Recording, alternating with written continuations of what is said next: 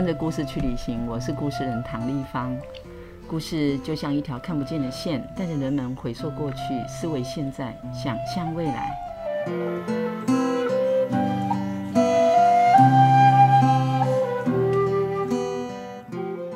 跟着故事去旅行这个 Podcast 节目制作呢，是为了云林故事人协会进驻了一百零二岁的云林故事馆，这十五年来。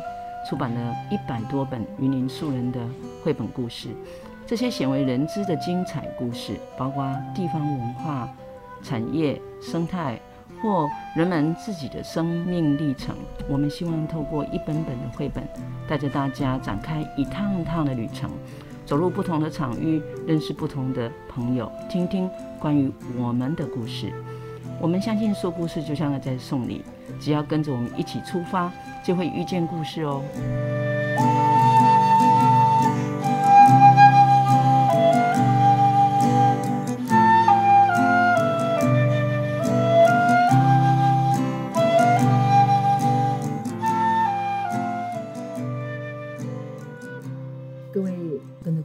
行 Podcast 的朋友们，大家好。今天跟大家一起来聊一本书《澳洲奇迹》，那就是一趟有任务的旅行，目的地。澳洲，到底我们这一趟的旅程到澳洲，骑着脚踏车走读会遇见什么故事呢？让我们一起来听一听接下来要跟大家分享的点点滴滴。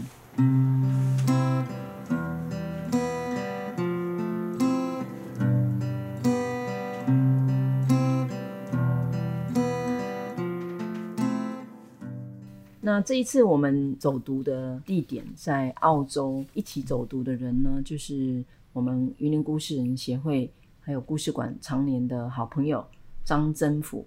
那征福呢，他是一位插画家，他自己就是在很年轻的时候就开始骑脚踏车到世界去旅行。那这一趟旅程，我们就跟往年一样，就是征甫呢负责速写记录我们当下。那我呢，就是说故事，我们称它为过公维。现在我想请征甫老师呢，跟我们打个招呼。Hello，大家好，澳洲奇迹，这个是我就是在这些年单车旅行里面的其中一段。那为什么会选择去澳洲？其实是。嗯澳洲是我第一个单车旅行的国家。嗯，那在在这个澳洲单车旅行这个过程里面，因为我是就是生手，可是，在那一段旅程里面，我却是在一路上遇见许多帮助我的朋友，还有就是其实每天都遇见很神奇的事情。嗯，我每天都觉得，哎，我好像。就是上天有派天使来帮帮助我完成我的整个旅程。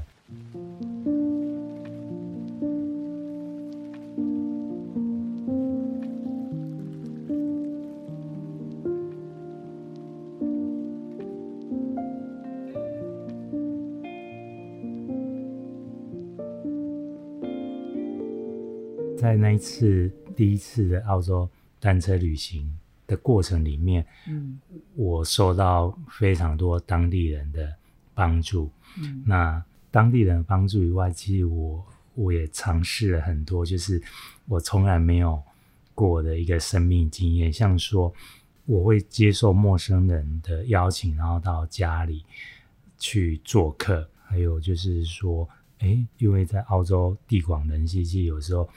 你也不一定找到旅馆这样子，而且那时候其实我是穷游的方式在 旅行，所以我基本上我是没有多余的钱可以去住旅馆的，所以我除了睡自己带的一个小小帐篷以外，其实有时候就是，哎、欸，我特别想要跟人讲话，所以我你去敲门，我对我我试着去敲陌生人的门。哇对，这个也是对我来讲是需要提起相当大的勇气。你有吃过闭门羹吗？我觉得老天爷带我不错。嗯。我说一下我第一次去敲门的一个经验，嗯，就是其实我那时候是在澳洲的一个南部的一个小岛，叫做 Kangaroo Island，就是袋鼠岛。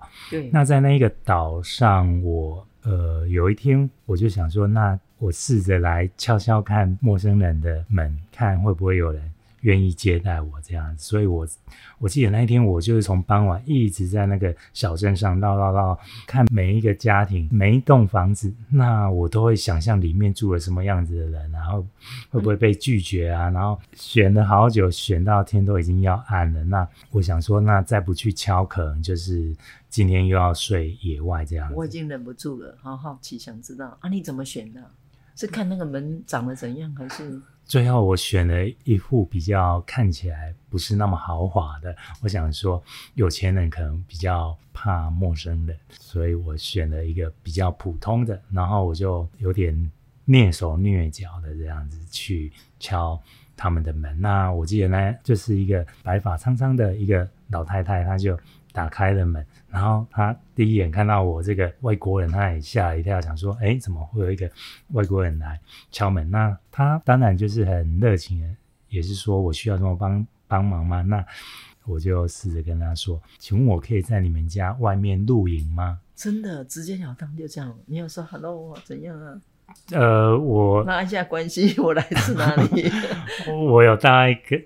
有前面有说，嗯、呃，我是从台湾来的单车旅行，那今天晚上可不可以在你们家外面露营一下这样子？你有没有说明你旅行的目的？要不然我，呃，如果是我是阿，因为当下我也就是英文没有很好，所以我只能很简单的表示说我想要干嘛。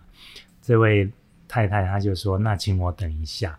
那我想说，他应该去问一下他的先生，说：“诶，有一个外国人跑来我们家，说要在外面露营，看是不是 OK 这样子。”嗯，那过一会，诶，他打开门，他就说：“就是没问题，你可以在我们家后面露营。”我后来就发现，其实当地人愿意。接受你在他们家露营之后，其实他们也会对你产生好奇，所以就这样开始，他就也问我说：“为什么要单车旅行啊？嗯、那从哪里来啊？”那可能他也对台湾有点好奇，这样子，所以甚至晚上其实他就会邀请你说：“那就来一起。”晚餐啊，哇，就尽情交流了。对，所以我觉得这也是一个很棒的国际交流。所以有时我就是也有过，就是说，哎，因为这样子，所以原本只是要住一天，后来就变成住了一段时间。那甚至跟这个小镇上的朋友们，哎，就变得好像我我也是他们的其中一份子这样子。嗯，对。那所以这个也是在澳洲那一趟单车旅行里面，让我体验到了一种。很特别的经验，而且特最特别的是，我还有遇到过，就是他们甚至不在家的时候，他们会告诉我说，他们家的钥匙就放哪放在哪里。那我如果再回去的时候，我可以直接去打开他们家的门，嗯、就是看我要住多久都可以。那我后来还真的有回去，哇，因为我就是好神奇啊。对，就是我觉得人与人之间的那一种信任，是有点颠覆我之前的一些刻板印象。可是，我觉得很好奇耶，嗯，你为什么会这么说？因为其实那个各位听这个 podcast 的朋友，可能不像我们认识曾府这么久。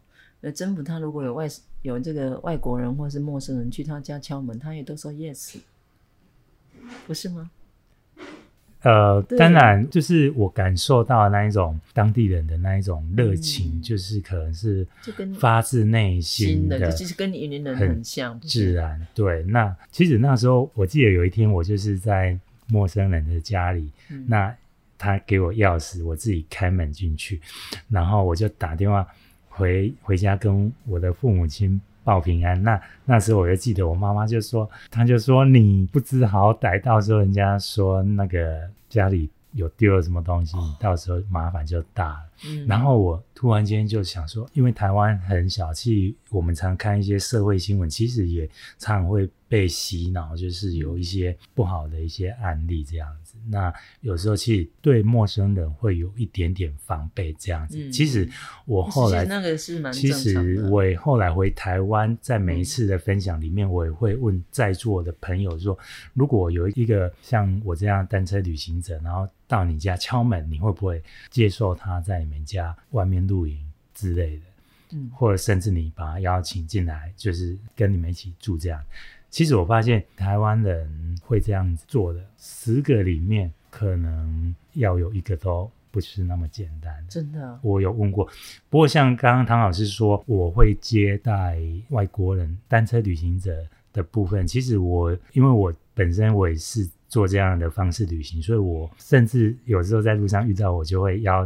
旅行者需不需要帮忙，如果他需要，我会邀请他到我们家住，这个都是没问题的。那我也觉得这个可能就是一种文化上的差异，可能也许在台湾现在比较多这样子不同旅行的方式，大家也比较能接受。可是，在早期其实是很少看到有这样子的旅行的，像说外国人这样子。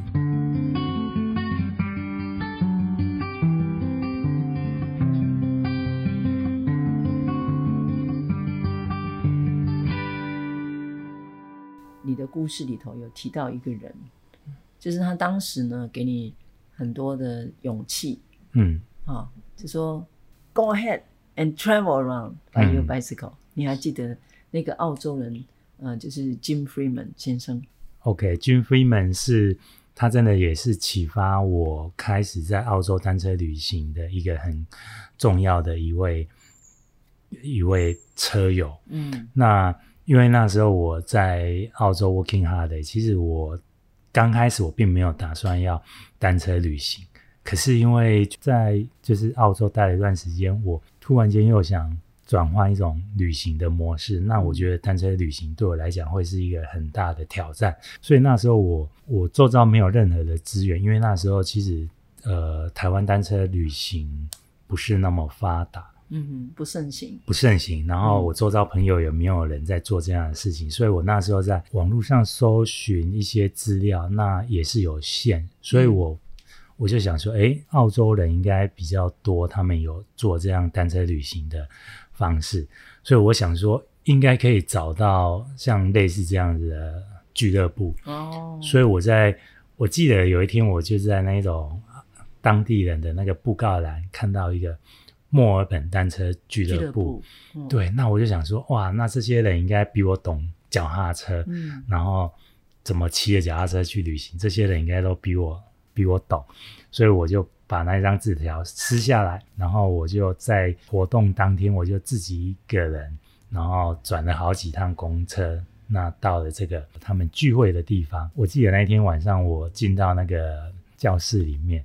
诶，只有我一个是外国人，嗯，然后我一推开门的时候，这些外国人都很好奇的看着我，然后想说这个这个外国人是走错地方还是怎样？嗯，那我一进去，他们就很关心我需要什么帮忙嘛。那我就说，呃，因为我想要在澳洲单车旅行，对。那他们一听到我想要澳洲单车旅行，就大家就开始七嘴八舌给我很多建议。那其中有一个先生，他叫。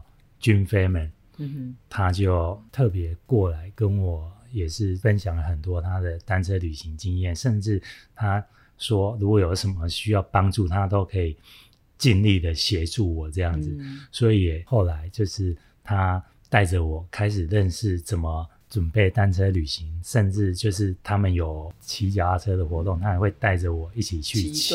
嗯，对，那就是让我慢慢去。熟悉这个，呃、所以它算是你的启蒙，就是骑骑脚踏车这样子自己去旅行的，在墨尔本啊、呃、这样一个人，也因为那是你邀约我们故事人一起去脚踏车走走读澳洲的呃十周年，是，所以一晃就十周年了。那所以二零一七年你提出来的时候，呃，我们就分头去联系。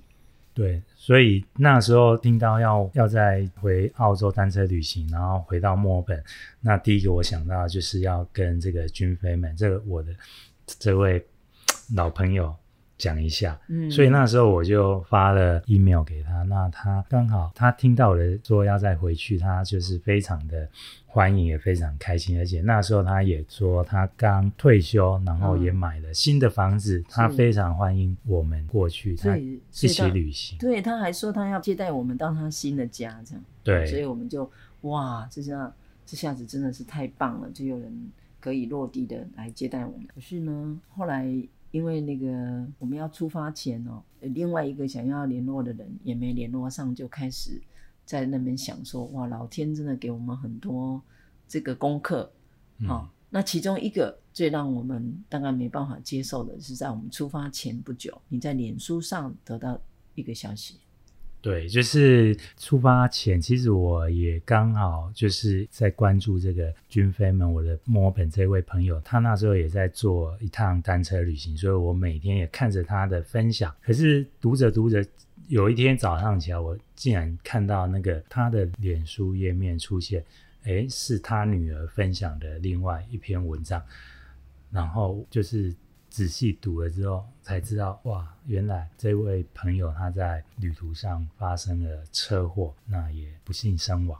哇，对，所以这件事情也让我就是感慨万千，感慨万千，然后觉得真是计划永远赶不上变化。真的，而且嗯，因为政府是因为十周年要回去，呃，跟这个 Jim Freeman 先生呢，呃，可以叙。叙旧，谈一谈这十年来，他也自己因为受到这样的鼓励，到了台湾，还有其他国家来去旅行啊，用单车旅行的经验。不过很可惜，啊，这当是我们一开始出发前的一个很大的遗憾。可是呢，并没有因为这样，嗯、呃，阻挠了我们前往澳洲，因为我们去澳洲是有任务的，嗯、我们去还要讲故事。所以当时呢，我很兴奋的想要一起前往，是因为你有提到一个 Karen Walker 先生，他在袋鼠岛，据说他是他的家族呢是可以跟南京通话的，可是后来我们也没有联络上他，也是透过脸书在网络上发现这一位先生也过往了，所以两个我们很想要去拜访的人都不在了，后来。我甚至于想说，就不要去了。那也因为受到张真朴的智慧之语，他说：“哎，也许我们出发就会遇见故事啊，会遇见不一样的故事。”想想也对，就这样啊。所以在当时，我们就出发去澳洲。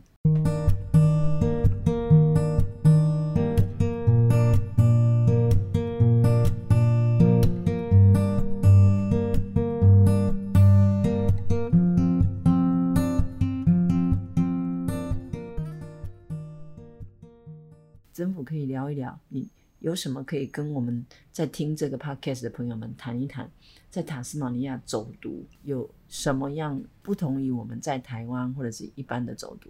因为如果在台湾就是单车旅行来讲的话，台湾人口密度比较高，那台湾也不大，嗯、所以其实在台湾是非常方便，而且台湾最方便的就是你到每个路口几乎都会有便利商店，嗯，对，所以或者是路边摊都是非常。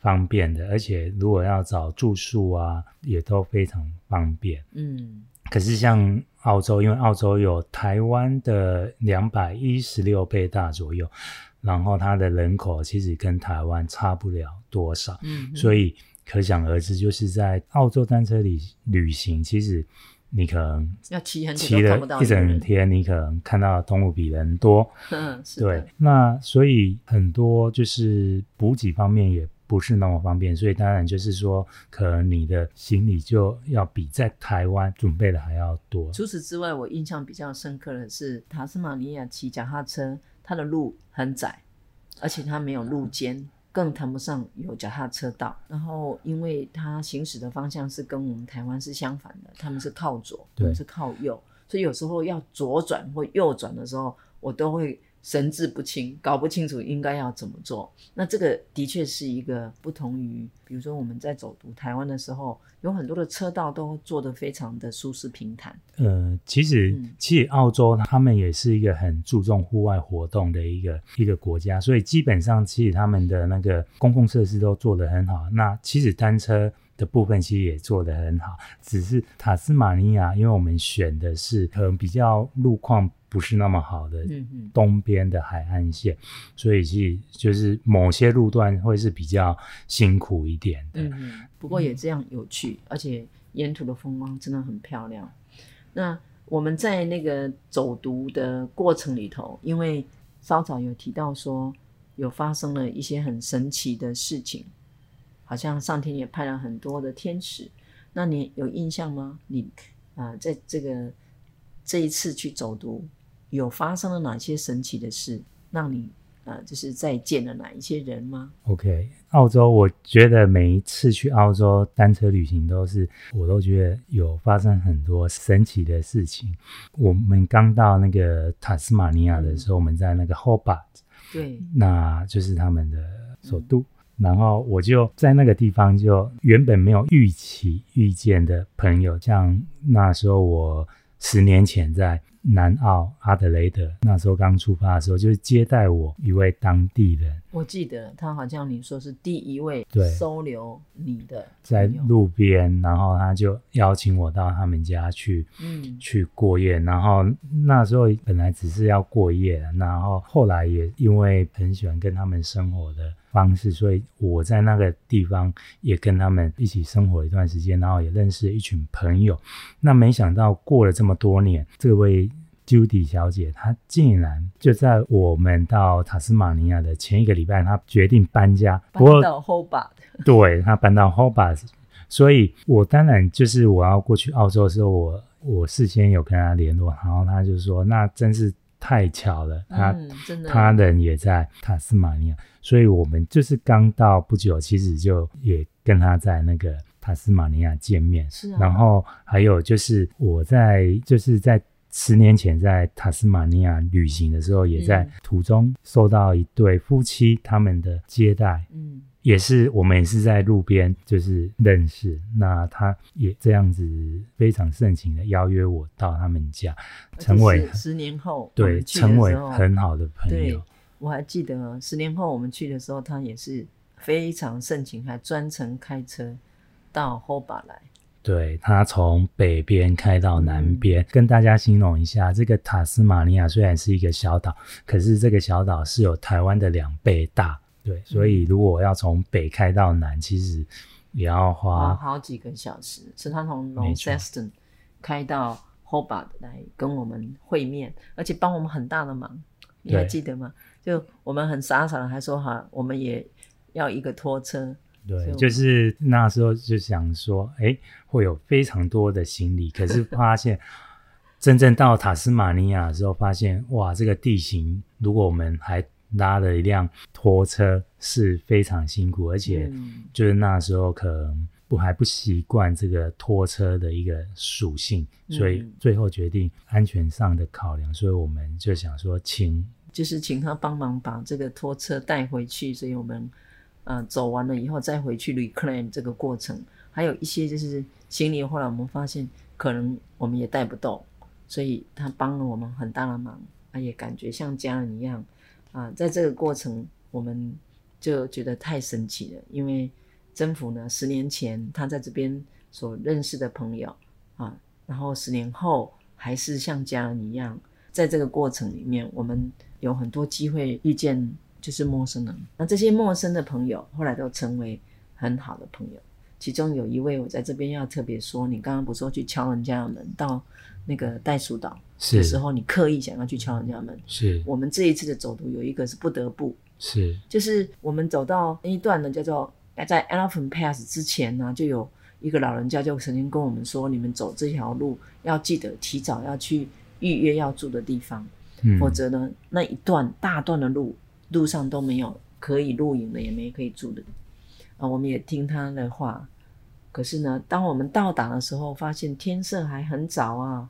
后来呢，决定要继续往前骑。嗯、那那一天天都快黑了，还找不到地方住。嗯，所以我们就要去敲人家的门。是，然后就认识了一位 Daryl 先生。那 Daryl 先生呢，他呃也是非常热诚的。他说：“他们有十几个家人都回来过复活节，所以呢，那天晚上他们要有一个萤火晚会。嗯，后院子不能也不方便借我们，里面也没空间。是，那他就说：那这样好了，你就上我的车，嗯、我们去问一下邻居。是，可是我们第一个去，我们吃的闭门羹。对，就、嗯、那个先生就说：‘Sorry 啊、哦，但因为他曾经有不好的经验，所以他不接待我们。’是是是，还记得、啊、对，最后我们再回到 Daryl 家，对，然后 Daryl 就是他不忍心让我们流落街头，所以他最后说：“那你们就留下来吧。”所以我们就嗯。啊，有一个很很不可思议的的夜晚，就是我们跟他们一起过那个复活节，活虽然没有萤火，但是在里面呢，我们也说了故事呢，也去交流了很多，甚至于他们还热情的接待我们，在隔天还亲自下厨请我们吃我们从来没吃过的袋鼠肉小袋鼠的汉堡，就是这是在台湾的朋友听一听就有一点那个难想象，我们吃袋鼠肉的汉堡，嗯、然后呢，接下来我们在那个。走完塔斯马尼亚之后啊，我们继续到这个澳洲大陆。对，哎，所以我们从龙塞斯顿坐坐船游轮，哎，然后到经过白令海峡，然后到墨尔本之后，我们搭飞机去布里斯本。斯本，嗯，然后在布里斯本那里有一个南半球最大的植树嘉年华。是，其实我们受邀是因为我有一个建筑师的朋友 Nicky Long。嗯、他就说：“听说我们要去澳洲，他就说那我们来安排，也邀你们来分享故事。嗯、所以，我们去到那个 Woodford 啊，在啊这个布里斯本，可能开车还要在两个多小时。这个植树嘉年华，它是要你自己要当志工一样，要认养一棵树，花五块钱，嗯，嗯自己搭车到那个地方去帮忙种一棵树在这个地球上，嗯，好，因为原本那个区域啊，就是什么都没有，可是因为造林，所以它非常呃看起来是非常可观的一片绿油油的。那因为这个是每一年一次，也是南半球最大的一个嘉年华，它大概会有十八万人次在一个星期到达那里。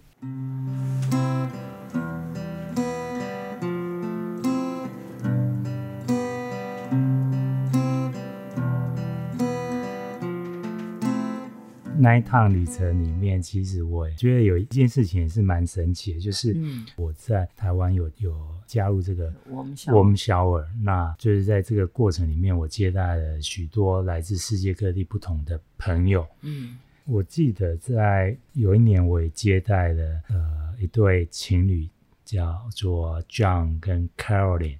那时候他还没结婚呢？他们一直没结婚呢。我还以为他们结婚了。呃，澳洲很多，他们都是不是澳洲啊，就是国外也蛮多，他们就是一起生活，对，一起生活，可是他们就是伴侣的关系这样子。嗯、对，那因为他们很喜欢台湾，那他们也是单车环游世界的。呃，我接待他们的时候是第二次他们来台湾，因为他们觉得台湾最美的是人，情味。对，所以也因为这样，他们再度回来。台湾单车旅行，那那一次我就接待他们。嗯、那后来其实，在我们分开之后，其实也没有接续联络。那就过了一段时间，当我就是要去参加这个布里斯本嘉年华的当天，我到机场的时候，我竟然收到一个讯息是。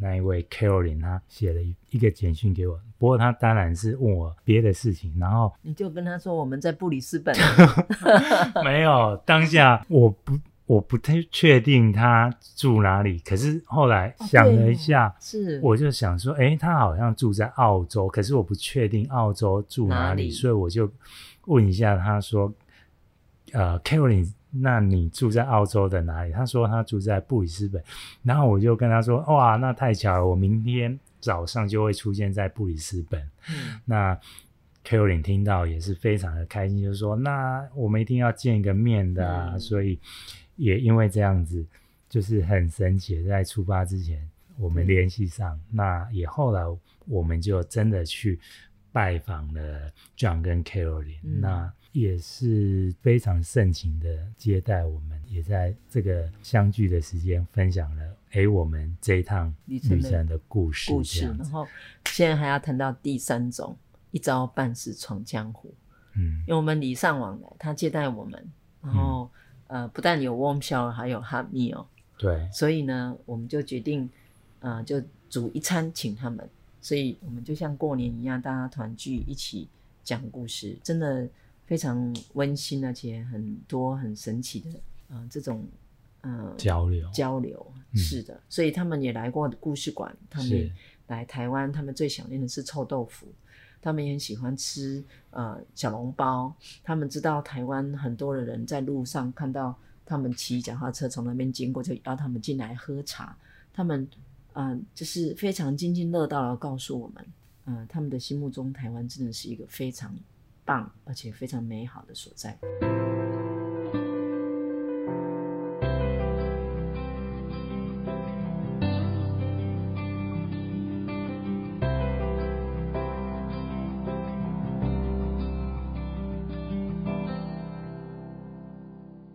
到人这件事情，我还记得我们呃也被减去啊，就是透过说故事，在这个过程里头，嗯，有一位很年轻的呃一百八十五公分的小姐叫 Lucy Graham，是你还有印象吗？有有印象。然后她在听我们讲，我就跟大家分享那个斑马的身上的颜色的故事，可以降温啊，就是怎么调温斑马。它身上的黑白颜色不是偶然的哦，因为呃，它那个颜色会让呃我们的那个日照的时候，太阳晒，然后因为这个颜色它会自动有点调节温度的可能。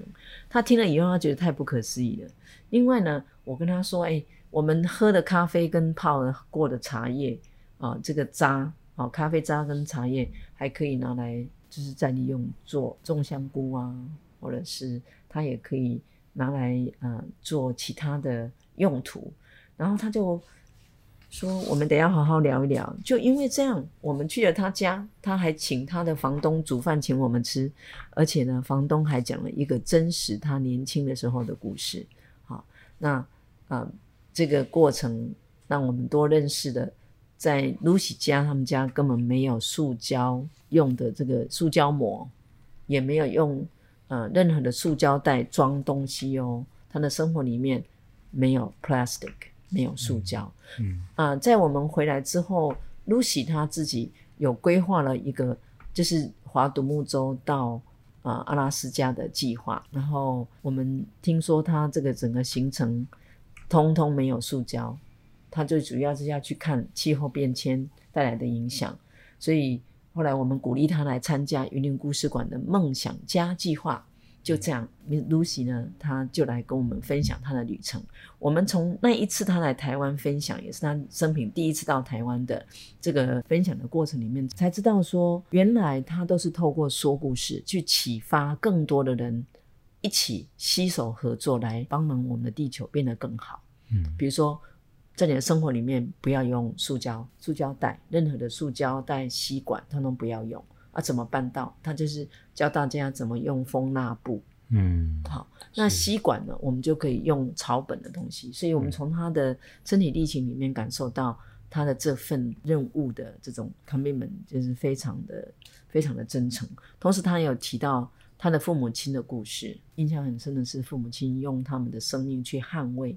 大堡礁当地的开发，呃，所以就是不开发才能够保存这个自然环境。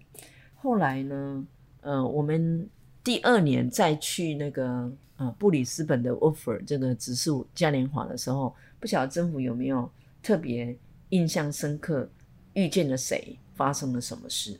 嗯，其中里面有一个让我觉得印象深刻，就是他有一个邮差哦，那这个。这个邮差不是一般的邮差，他其实是很特别。那就是这个活动是会邀请你去写信，然后写给可能在这个嘉年华里面参与的朋友。嗯，那你可能透过这个信里面大概形容一下你的朋友长相啊，他可能做什么事情的啊，然后是男是女啊，嗯、那呃他的特征，那你就写好，然后还有想跟他说的话。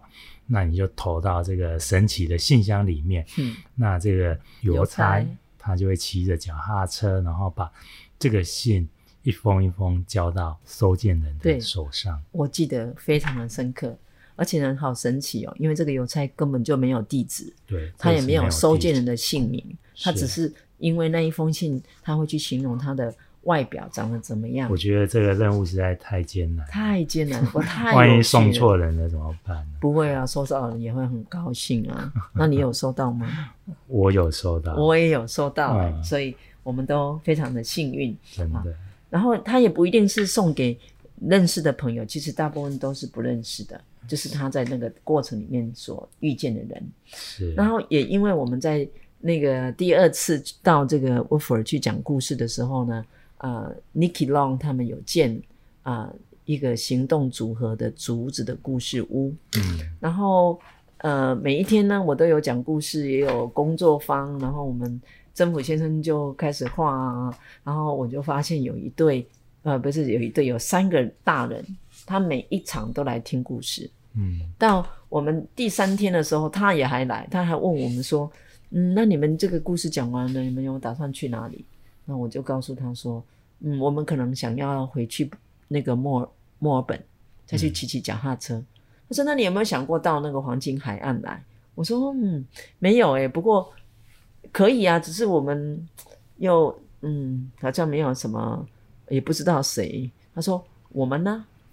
我们我们可以邀你来黄金海岸。”就这样，我们就跟这位戴女士呢到了黄金海岸，然后花了。一整整个星期，他把他的家让给我们，嗯、然后呃带我们去看那边的茶树啊，生态生态啊，嗯、我们去潜浮潜啊，嗯、去看鲸鱼啊，还有、嗯、还有那个萤火虫啊，对，然后洞穴里面的萤火虫。是最棒的，就是他的孙女七岁的生日那一天，我们也讲了故事，是。给大小朋友听。后来我就。为了要感谢他的盛情呢，我们又又煮一大桌，邀他的朋友来，然后说故事。嗯，然后就在那一天呢，我就说：“哎呀，你们都常常在一起见面的朋友，嗯、呃，也可以开始说说故事喽。”然后就把那一天啊、呃、的交流当成是一个一个基础的练习。那不久后，嗯、呃，就在我们回来，嗯、呃，应该在一两个星期内，他就来信说。他们在那个二零一九年的呃，好像一月初就成立了一个 Northern River Story House，这可能是我们这一趟旅行非常非常大的惊喜跟意外的收获。那我们拉扎拉讲了这么多，这么多的人的故事，这么多的事情发生，就是我们这一本《澳洲奇迹》，总共大概八十几页的一本书。我们欢迎你啊、有时间也能够来看看。这样的一个内容，政府到底画了什么？我们又写了什么？啊、在这里最后呢，我想要跟大家分享，用笔，不管是用画的或用写的，去记录当下的感动，所受到的启发，或者内心的感受。我们走过的路，不管是骑脚踏车、用走脚走，或者是坐飞机去，不管有形或无形的，我们经过的。这一些所谓的神奇跟奇迹，不管是自然而然的，还是从天而降的，我们累积了这一些的能量，我们继续把我们的呃这个故事，呃勇于逐梦，然后呢往前带着这些故事去旅行，我们也把故事带回来。听完了这些故事，你是不是感觉好像去了一趟澳洲呢？有没有勾起你呃对曾经？呃，对，嗯、旅行的任何的一些记忆，或者是对未来你想要去一趟旅行的想象呢？我们很欢迎大家在呃，把你的感受，或者是你想要跟我们分享的，啊、就是 email 到云林故事馆的信箱，或者是我们故事馆的粉丝专业。我们下一次跟着故事去旅行，希望你还会锁住我们的频道。那。我们就在这个地方先告一个段落，非常谢谢今天大家的收听，再见喽！再见，拜拜，拜拜。